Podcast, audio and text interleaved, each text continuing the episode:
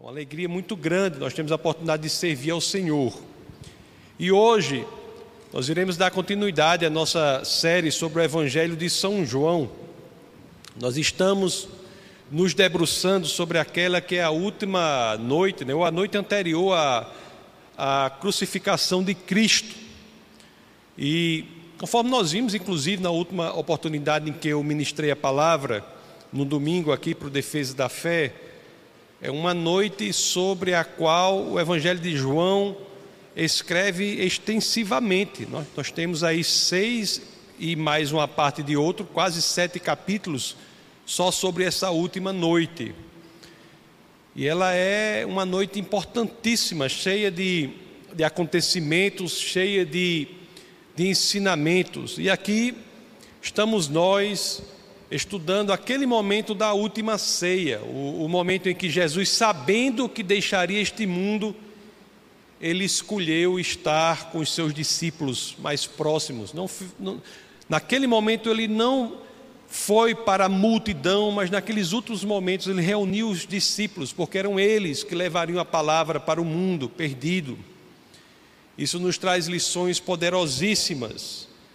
E Jesus como vocês bem sabem, ele tem uma metodologia própria. As lições que ele dá não se circunscrevem unicamente às palavras que são ditas, mas talvez principalmente às ações, ao exemplo, ao comportamento. Não só palavras, mas impactantes ações. Isso fazia parte da metodologia de Jesus de Nazaré. E aqui na última ceia, não poderia ser diferente, não poderia ser diferente, e algo impressionante aconteceu. Jesus, o nosso Senhor e Salvador, o Deus Criador dos céus e da terra, que encarna, o Evangelho de João, logo no início, nos diz: o Logos, João 1,1, combinado com João 1,14, o Logos que vem à terra para habitar entre nós, o Deus Criador dos céus e da terra que vem habitar entre nós, o Senhor Supremo do universo, o Senhor dos Senhores, ele naquele momento decide lavar os pés dos seus discípulos. Isso é algo impressionante. Foi aí que nós terminamos no texto base do, do bate-papo do, do, último, do último culto, lá em João 13, 5, e eu até peço licença a vocês para que nós releiamos esta passagem, para que nós saibamos exatamente como as Escrituras registram, pelo menos o Evangelho de João, como registra isso. Então vamos abrir as Escrituras em João 13, 5, que foi o último verso do texto base do bate-papo da última vez, do último culto, para que nós sejamos introduzidos novamente a essa passagem. Então vamos ler o que as Escrituras dizem em João 13, 5. Depois disso, derramou água numa bacia e começou a lavar os pés dos seus discípulos, enxugando-os com a toalha que estava em sua cintura. Amados irmãos, o que é interessante dessa passagem também é que esse exemplo incrível do Senhor, do Senhor dos Senhores em ato de extrema humildade, lavar os pés dos discípulos, ele não é descontextualizado. Quando nós lemos os outros evangelhos, todos os outros, Mateus, Marcos e Lucas, e buscamos pela situação em que os discípulos estavam antes deste evento, o ensinamento de Jesus ainda se torna mais impactante. É porque não fazia muito, os discípulos estavam em uma discussão eles, enquanto caminhavam, se não me falha a memória, no caminho de Cafarnaum, eles estavam em uma, em uma discussão. E veja qual era o debate que eles tinham ou tiveram antes desse momento em que o Deus do universo, o Senhor do universo, vem em ato de incrível humildade e lava os pés deles. Então, Poderíamos buscar isso em qualquer um dos outros evangelhos, mas vamos aqui para Marcos, no capítulo 9, ler os versos 33 a 35, para saber como o que acontecia antes, o que tinha acontecido antes. As Escrituras dizem assim, Marcos 9,33: E chegaram a Cafarnaum, quando ele estava em casa, perguntou-lhes: O que vocês estavam discutindo no caminho? Mas eles guardaram silêncio, porque no caminho haviam discutido sobre quem era o maior.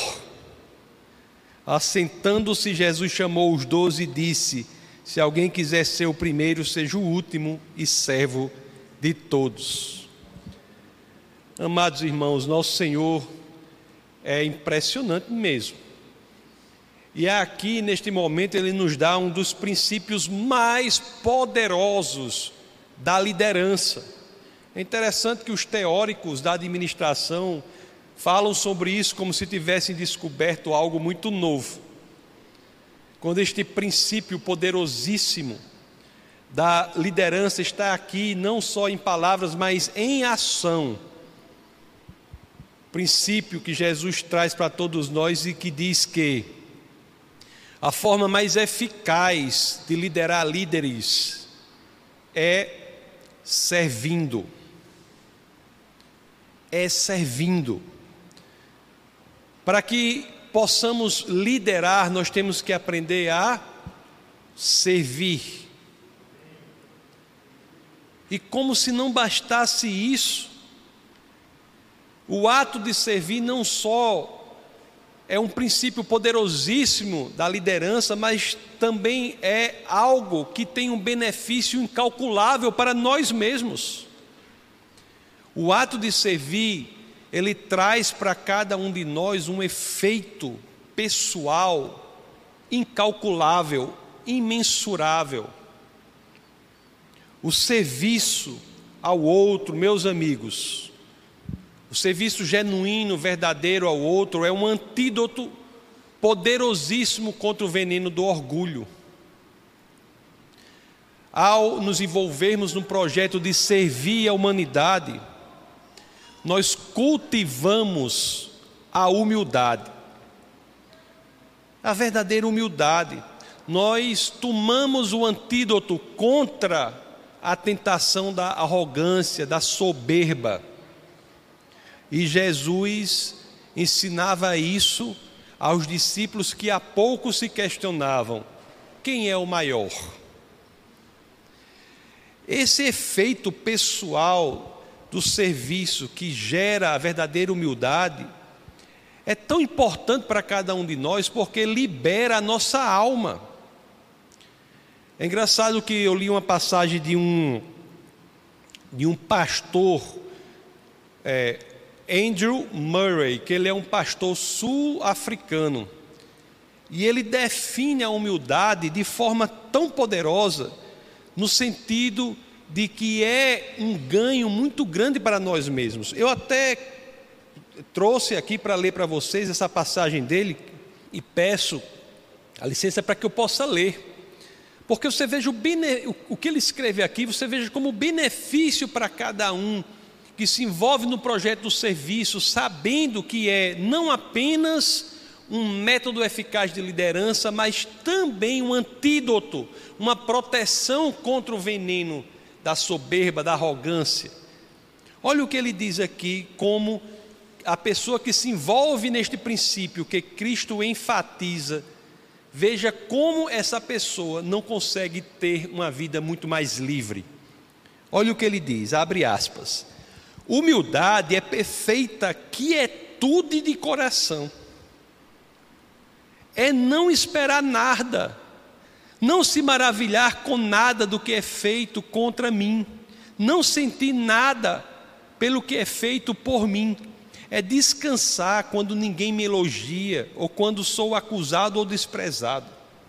É ter um lar abençoado no Senhor onde posso entrar e fechar a porta e ajoelhar-me ao meu Pai em segredo, e estar em paz como em um mar profundo de calma, quando tudo ao redor e acima são problemas.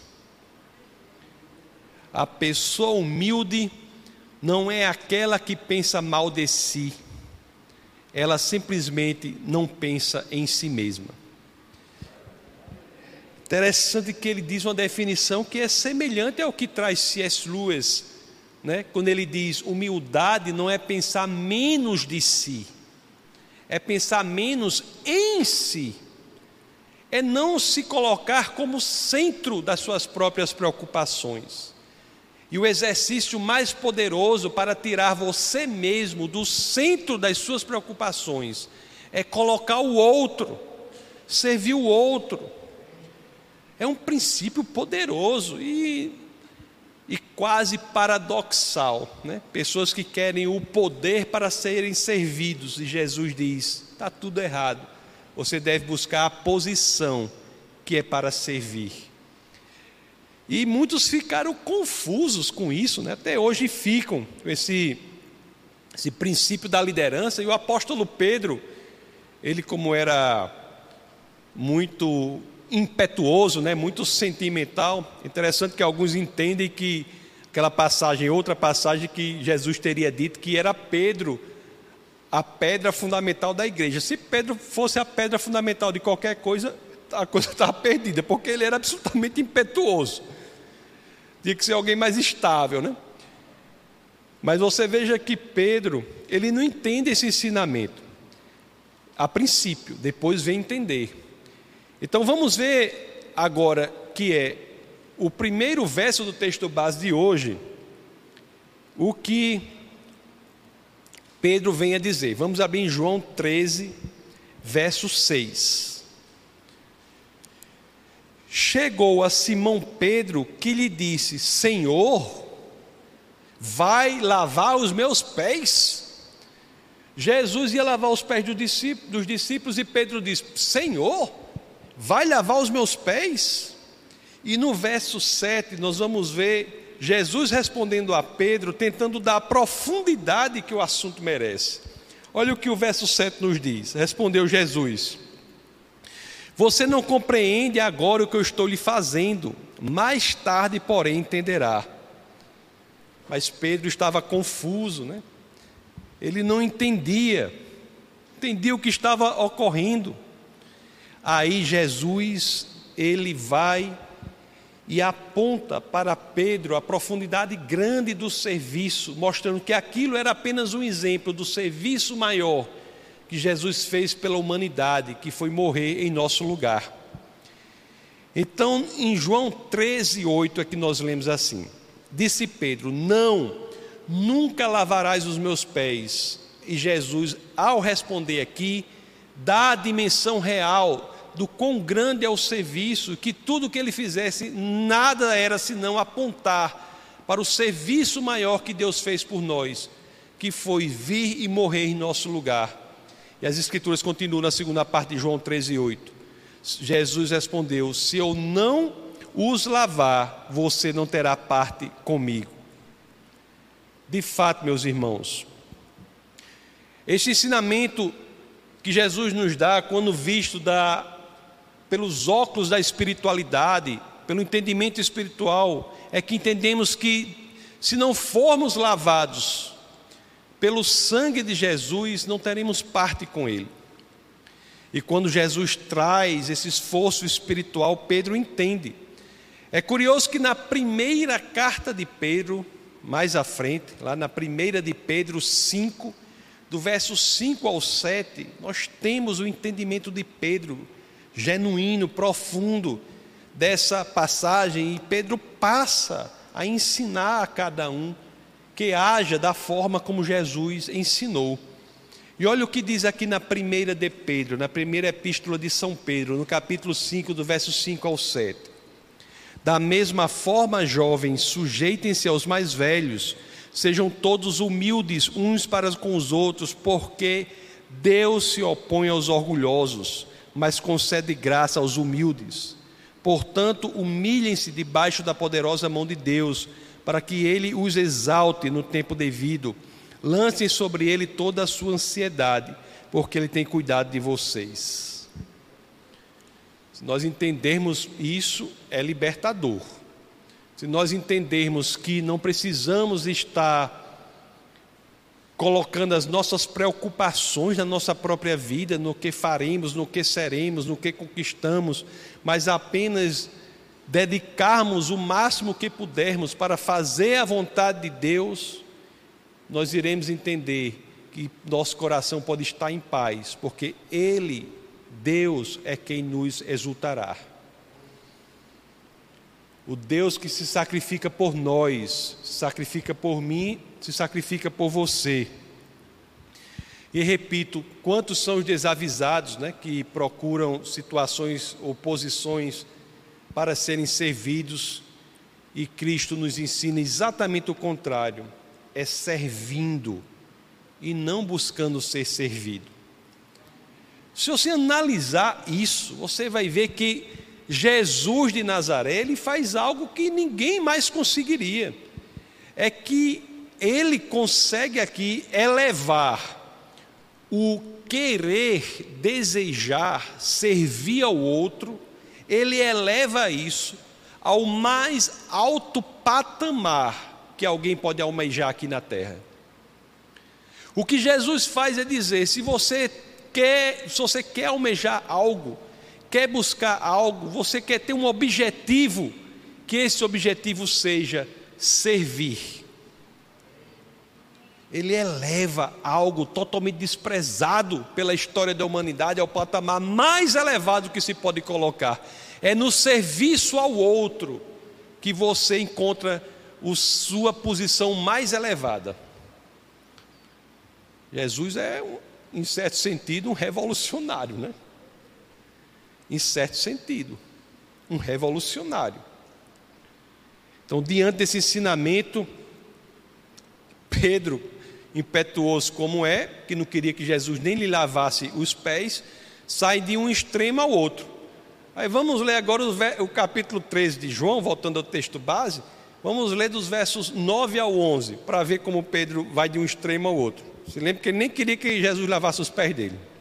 Então, é, João 13, 9, olha o que as Escrituras nos dizem. Respondeu Simão Pedro: Então, Senhor, não apenas os meus pés, mas também as minhas mãos e a minha cabeça. Jesus, eu acho que Jesus devia rir internamente muito de Pedro. E Responde Jesus, o verso 10 nos diz: Quem já se banhou precisa apenas lavar os pés. Ele fala isso aqui fazendo uma alusão à prática da época, que a pessoa tomava um banho num dia e se fosse para algum lugar na casa de alguém, como caminhava, né? Na, naquele, na, naquele, naquele chão empoeirado, os pés eram lavados ao entrar na casa de alguém. Era o costume da época. Ele diz: quem já se banhou precisa apenas lavar os pés. Todo o seu corpo está limpo, vocês estão limpos, mas nem todos. E o verso, 1 de, o verso 11 do, de João 13 diz: Pois ele sabia quem iria traí-lo, e por isso disse que nem todos estavam limpos. Jesus se referia aqui, claro, a, estamos na última noite antes da crucificação, a Judas Iscariotes, que Judas não estava verdadeiramente limpo. Mas Judas, conforme até falei sobre isso, né? Acho que no culto passado, Judas, quem era Judas? Judas foi um dos doze escolhidos por Jesus. Judas caminhou com Jesus. Se fosse hoje em dia, Judas era aquele que não faltava um culto.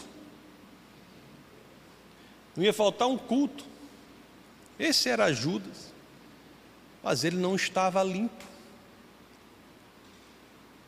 Eu não posso deixar, amados irmãos, de quando passo por escrituras como essas, de registrar a pergunta que devemos fazer a nós mesmos: e quanto a nós, será que estamos limpos? Deve pensar isso aí, não é? Nunca caiamos no erro de achar, de por estarmos cumprindo a obrigação do culto ao domingo, isso representa alguma coisa em termos de salvação. Né? A salvação tem a ver com a limpeza do Espírito que é dada pelo derramamento do sangue de Cristo na cruz, por você entregar verdadeiramente a sua vida, o seu coração a Ele. Então, vale sempre perguntar a você mesmo: eu já entreguei meu espírito ao Senhor verdadeiramente? Eu já fui lavado pelo sangue de Cristo. Eu sempre achei muito curiosa essa imagem de alguém ser lavado pelo sangue, né? Porque sangue é um negócio que fica tudo vermelho, né? Vermelho assim. Porque lavado pelo sangue de Cristo, porque é a linguagem espiritual. E eu acho interessante também na, na imagem ou nas visões que João, que escreveu aqui o Evangelho, sobre o qual nós estamos nos debruçando agora. Quando ele, tempos depois, já preso na ilha de Patmos, ele tem aquela visão e escreve o Apocalipse. Ele tem uma passagem lá de, de que eu gosto muito, que fala da mesma coisa. Então vamos só ler para reforçar a beleza dessa imagem de ser lavada pelo sangue. Vamos lá em Apocalipse, no capítulo 7. Vamos ler os versos 9 a 10. Depois nós lemos outros poucos versos para que entendamos a beleza dessa imagem. Porque vocês vão ver a visão que ele teve lá. Vamos, às Escrituras. Apocalipse 7, verso 9 diz assim: Depois disso olhei, e diante de mim estava uma grande multidão que ninguém podia contar. Todas as nações, tribos, povos e línguas em pé diante de, do trono e do cordeiro, com vestes brancas e segurando palmas, e clamavam em alta voz: A salvação pertence ao nosso Deus, que se assenta no trono e ao cordeiro. Aí mais adiante, aqui no, no livro das Revelações, no Apocalipse de São João, surge a pergunta: quem eram essas pessoas? Então vamos passar agora para o verso 13 que essa pergunta surge, e olha a resposta. O Apocalipse 7, verso 13, as Escrituras dizem: Então um dos anciãos me perguntou: Quem são estes que estão vestidos de branco e de onde vieram?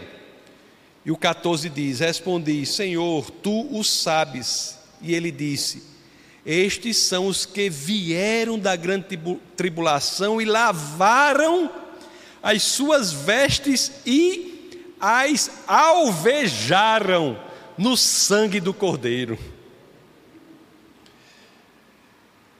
As vestes sujas são alvejadas, tornadas alvas, sem pecado, no sangue do Cordeiro. E Jesus nunca nos deixou sem este entendimento. Nunca. Ali mesmo no Evangelho de João, ele deixa claro o que ele quer dizer por lavar. Se nós voltarmos ao Evangelho de João, ele vai esclarecer esse sentido profundo de limpeza lá em João 15, 3. Evangelho de João, capítulo 15, verso 3, quando, ele, quando as Escrituras dizem: vocês já estão limpos pela palavra que lhes tenho falado. Amados irmãos, nós temos que pensar o que precisamos para que sejamos limpos. Quem quer ser limpo? Quem quer ter as vestes alvejadas pelo sangue do Cordeiro? Quem está aqui, nos ouve pela internet, do campus online, campus de Brasília, campus de Natal, quem quer ser limpo? Quem quer ter as vestes alvejadas pelo sangue do Cordeiro?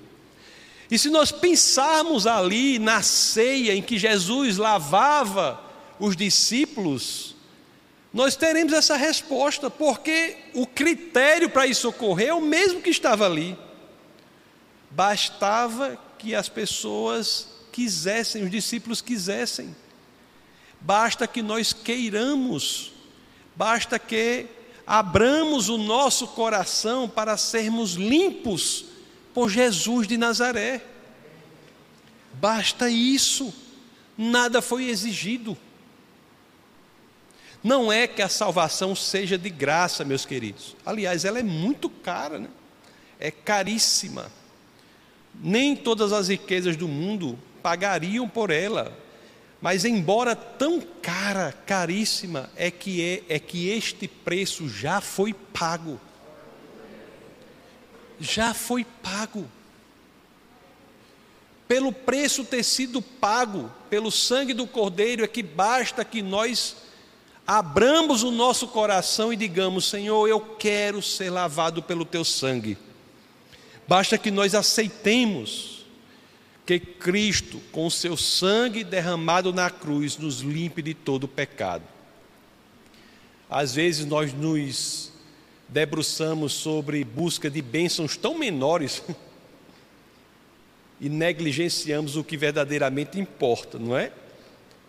Às vezes as pessoas fazem do cristianismo uma busca por coisas tão pequenas e se esquecem da grandiosidade que é ser limpo pelo sangue do Cordeiro. E quando voltamos ao texto base de hoje, João 13, é interessante que o cristianismo ele se difere né, das filosofias do mundo, porque Enquanto as filosofias nascem e morrem no âmbito puramente intelectual, teórico, no âmbito do pensamento, o cristianismo não. Ele tem uma dimensão prática, transformadora, radicalizante da vida de cada um. E aqui em João 13, no verso 12, vamos, vamos ler até o 15, nós vamos ver que Jesus traz a dimensão prática disso se somos lavados, temos, com esse exemplo de humildade de Cristo, em morrer por nós, em, no Deus encarnado vir e ser sacrifício por nós, isso tem que gerar um benefício para nós, como gera, que eu falei, mas tem que gerar uma atitude específica nossa enquanto estamos aqui na terra. Uma ação específica, uma mudança de comportamento. E é sobre essa dimensão prática que nós passamos a ser ensinados aqui nos últimos, já chegando aos últimos versos quase, do texto base de hoje, que é João 13, é, capítulo 13, quando fomos ler agora do 12 ao 15. Jesus, ele usa das coisas, você olha a metodologia de Jesus, ele usa das coisas e dá a elas o sentido espiritual profundo e depois não as deixa senão como uma indicação prática de como devemos nos portar a partir do entendimento que tivemos anteriormente. O cristianismo tem que mudar a vida. Se ele não muda a vida, há algum problema naquele que, não, que está recebendo o ensinamento. A macieira é para dar maçã, não é isso? O pé de mamão é para dar mamão. O cristão é para agir como cristão. E olha o que as escrituras dizem. Quando, é, João 13, 12. Quando terminou de lavar-lhes os pés, Jesus tornou a vestir sua capa e voltou ao seu lugar. Então lhes perguntou: Vocês entenderam o que lhes fiz? Vocês me chamam de mestre e senhor, e com razão, pois eu o sou. Pois bem, se eu, Sendo Senhor e Mestre de vocês, lavei-lhes os pés, vocês também devem lavar os pés uns dos outros. Eu lhes dei o exemplo para que vocês façam como lhes fiz. Amados irmãos, lavar os pés, como eu disse para vocês, era uma necessidade prática daquela época. Jesus não estava dizendo, vamos servir os outros da forma mais extravagante que você achar, não. Era uma necessidade prática de lavar os pés. Não é para que saiamos literalmente lavando os pés uns dos outros, a não ser que a pessoa tenha essa necessidade real. Tem essa necessidade real. Não é para sair lavando o pé se não precisar que o, que o outro tenha o pé lavado. Mas é para que nós nos coloquemos numa posição de serviço. Tem lugar que ainda faz duas vezes errado. Ainda fica lavando o pé sem necessidade e ainda vão lavar o pé do pastor. O meu pé eu mesmo lavo. Eu mesmo lavo meu pé. É para o líder entender que é pelo serviço, em busca da necessidade do outro, que ele exerce a genuína liderança. Liderança é colocar-se na posição de servir. Se existe uma pirâmide de, liderança, ela deve ser de ponta cabeça, de cabeça para baixo. O líder maior é aquele que deve mais servir. Então devemos nos envolver nesta tarefa, meus amados, nesse ato de serviço, servindo uns aos outros no que é preciso ser feito.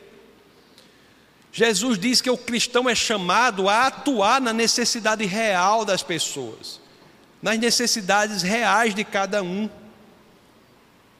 Se nós achamos que não somos capazes de servir pelo que Jesus fez, ele, ele, em outras palavras, pelo que Jesus fez, aquele que não se acha na posição de servir, está se colocando acima de Cristo.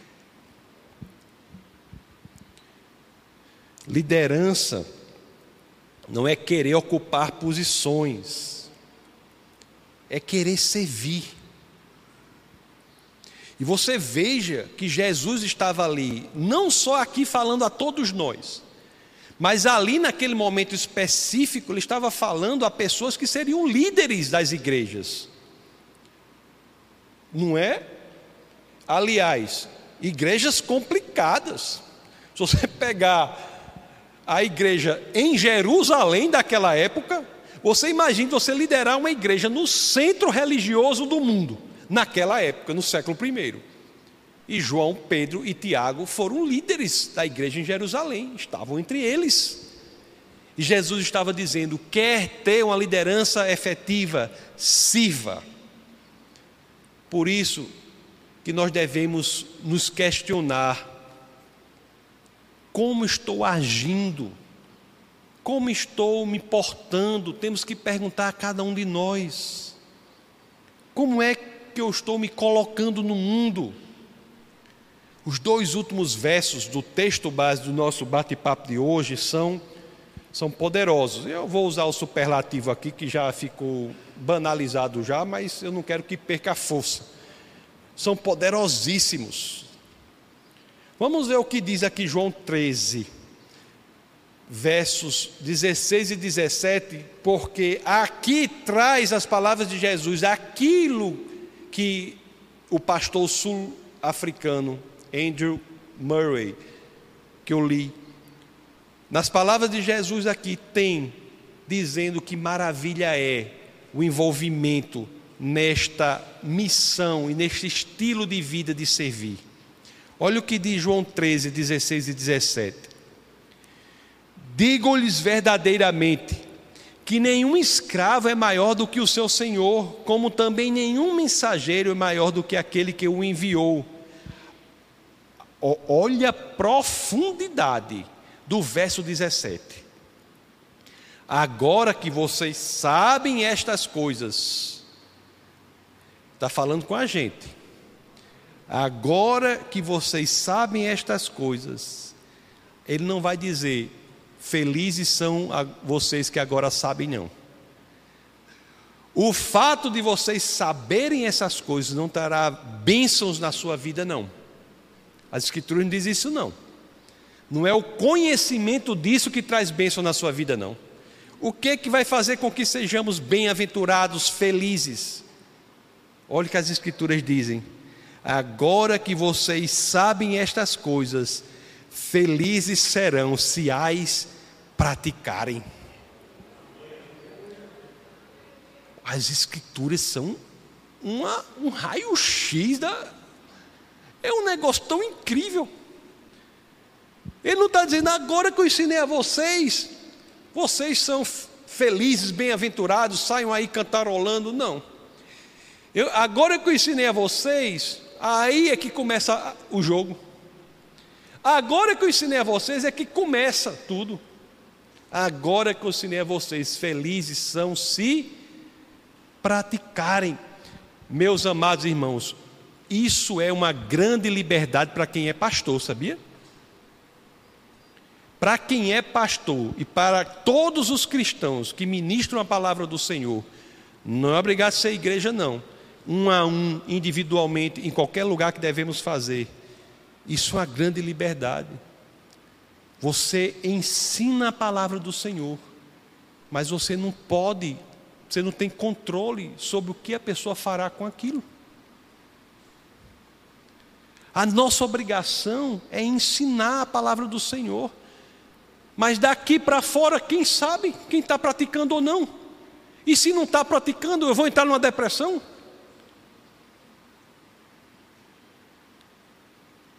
A responsabilidade é na prática da palavra. Na prática da palavra. Amados irmãos, não preciso nem falar, já estou encerrando, mas não preciso nem dizer para vocês, em todo lugar há oportunidade para servir. Não preciso nem dizer, mas eu não poderia, acho, deixar de, de trazer essa obviedade não vá deixar de servir porque você está dizendo que está tendo oportunidade. Em todo lugar há oportunidade para servir. Deixa eu lhes lembrar: nós moramos e vivemos num mundo que jaz no medo e na depressão. E nós temos a palavra da esperança. Como é que nós não podemos servir? O mundo está em trevas e nós conhecemos a luz. Como é que não temos oportunidade para servir? O que é que você tem feito? Como é que você tem se envolvido no serviço do Senhor? Já estou aqui de boca mole de dizer quando o pessoal chega, eu não sei o meu chamado, eu sei o chamado de todo mundo. Se você tem dúvida, já vou dizer o seu chamado. Seu chamado é refletir a luz de Cristo para um mundo em trevas. Esse é o seu chamado. Será que você tem feito isso? Envolva-se no seu chamado, envolva-se na igreja, não deixe o tempo passar por sua vida como se fossem grãos de areia escorrendo entre os seus dedos. Há muito a fazer como é que nós temos nos envolvido? Como? Minha oração é que nós possamos colocar em prática tudo o que Jesus espera de nós, queridos irmãos. Vamos orar. Senhor, muito obrigado por tudo que o Senhor tem feito. Obrigado, Pai, por tua palavra, pelo seu direcionamento. Obrigado, Senhor, por elevar o servir ao outro ao patamar mais alto por colocar o serviço como o objetivo maior da nossa experiência aqui na terra. Obrigado, Senhor, por corações aqui ardendo no entendimento de que precisam se posicionar durante o breve tempo aqui na terra. Obrigado, Senhor, por nos fazer entender que um mundo desesperado precisa de esperança e nós temos a direção. Obrigado, Senhor, por pessoas cada vez mais fortes, corajosas, destemidas, conscientes do papel. Pessoas que não apenas apontam o problema, mas que querem, antes de tudo, ser a solução. Obrigado, Senhor, por nos dar uma perspectiva absolutamente diferente do que nos oferece o mundo medonho em sofrimento por nos dar uma perspectiva de encorajamento e felicidade. Obrigado por tudo isso que o Senhor tem feito por nós. E é no nome de Jesus Cristo, no nome poderoso do nosso Senhor e Salvador, que todos aqui unissonamente dizemos: Amém.